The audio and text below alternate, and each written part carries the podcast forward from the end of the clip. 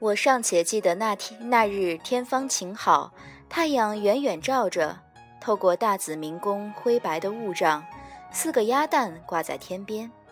作陪的宫娥与我进言，御花园里有株寒月芙蕖，很稀罕，现下正开花了。神君若还觉得障时，倒可以过去看看。又给我指了道儿。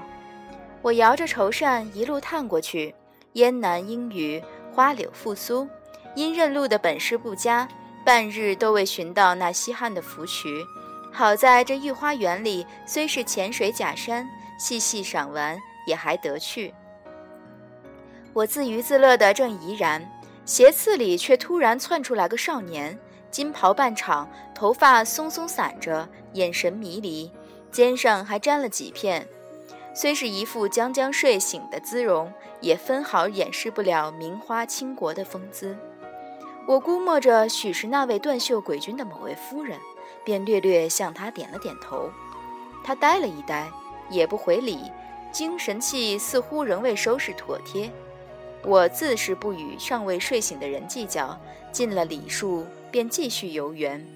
待与他擦肩而过时，他却一把拽了我的袖子，神色郑重且豁然：“你这身衣裳颜色倒怪，不过也挺好看，哪里做的？”我一时反应不过来，眼巴巴瞅着他，说不上话。这身衣裳通体银紫，因连着几天白日穿，入夜洗，颜色着实比新上身时暗淡了些，却也还在可接受范围之内，委实算不上怪异。秦苍绑架我和凌雨之前，并未打过招呼，算是个突发事件，我也来不及准备换洗衣服。入得大紫明宫来，左右就这一身衣裳，他们备的衣物我又穿不惯，只好洗得勤些。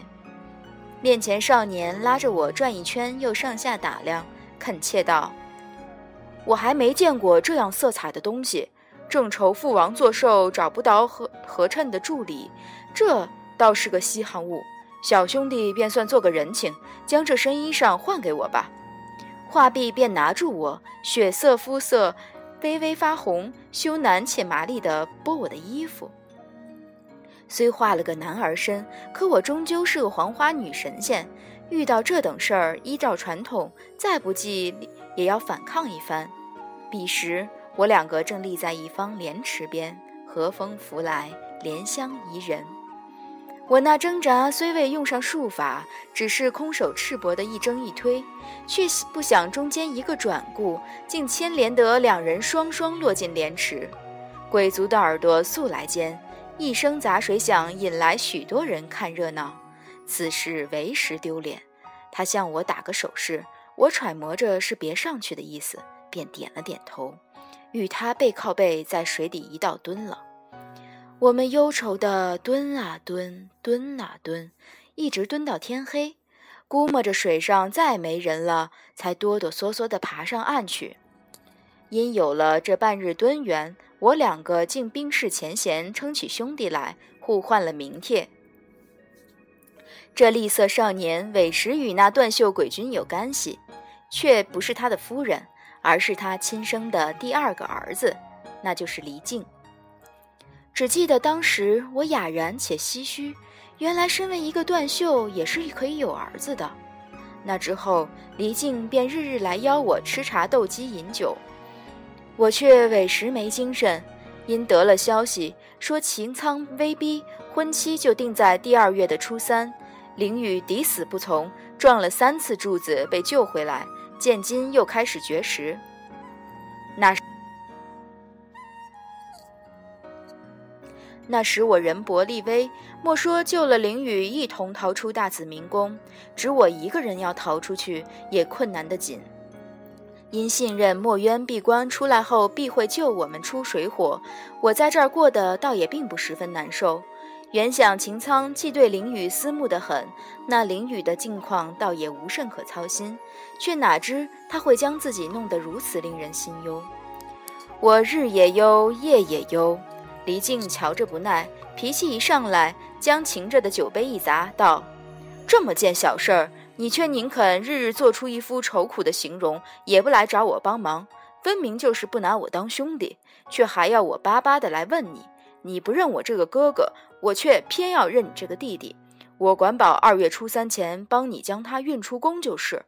你对他有什么话也好好写清，我今晚带你，让你带过去，叫他放心。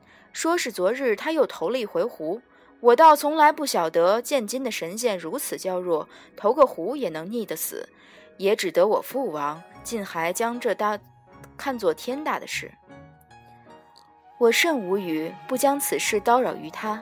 原是想他和秦苍终归父子，与他惹了麻烦却不好。他既执意要帮忙，我便也只得生生受了。因势必欠他一个人情，后来陪黎静饮酒，我便少不得卖力些。原本饮酒，我最怕与人行雅令。那时年少玩心重，正日里跟着几个糊涂师兄游手好闲，斗鸡走狗，招摇过市，图，做风流状。诗文音律一概不通，每每行雅令，我便是桌上被罚的最多的一个；行通令却是我最上手的。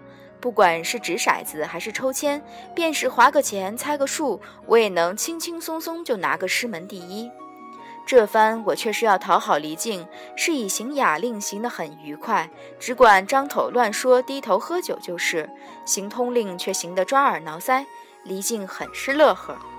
遂周详计划一番，决定周二夜里将林凌雨偷出宫去。